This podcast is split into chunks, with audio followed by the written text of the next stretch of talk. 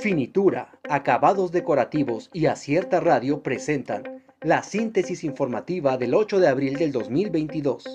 Ciudadanía, el mejor evaluador de mis 100 días de gobierno, señala Martínez Neri. El presidente municipal de Oaxaca de Juárez, Francisco Martínez Neri, consideró que los resultados en estos primeros 100 días de su gobierno son visibles gracias a las obras que hasta ahora han realizado. Sin embargo, reiteró que debe ser la ciudadanía quien evalúe su trabajo hasta ahora.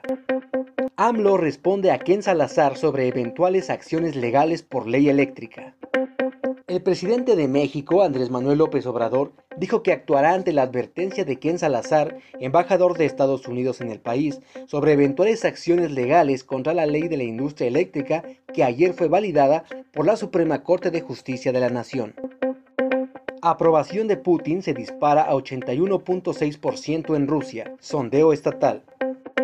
La proporción de rusos que confían en el presidente Vladimir Putin ha subido al 81.6% desde el 67.2% que había antes de que ordenara la entrada de soldados en Ucrania el 24 de febrero, según una encuesta de la empresa estatal de sondeos BTS-ION publicada este viernes.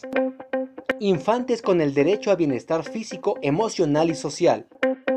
La Dirección de Derechos del Consejo de la Judicatura del Poder Judicial del Estado de Oaxaca ha mostrado su intención por prevalecer en la vida de niñas y niños de la entidad un ambiente de bienestar físico, emocional y social, por lo que este mes de abril se encuentra trabajando en fortalecer los derechos de infantes a un desarrollo pleno y seguro.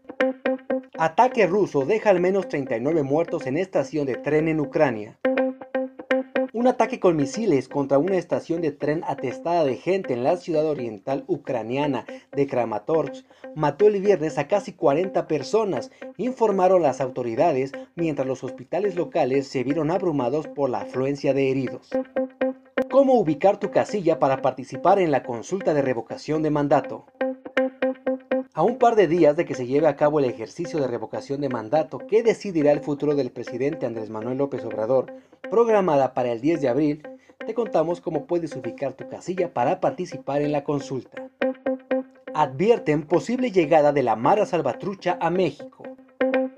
Los actuales operativos contra la Mara Salvatrucha en El Salvador han provocado la huida de sus miembros a países vecinos como Honduras o Guatemala y de acuerdo con el alcalde de Santa Ana, pandilleros podrían llegar a México.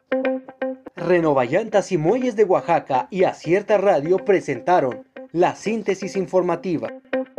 Escúchanos el día de mañana con más información. Síguenos en las redes sociales como Acierta Oaxaca. Visita nuestra página web www.acierta.mx.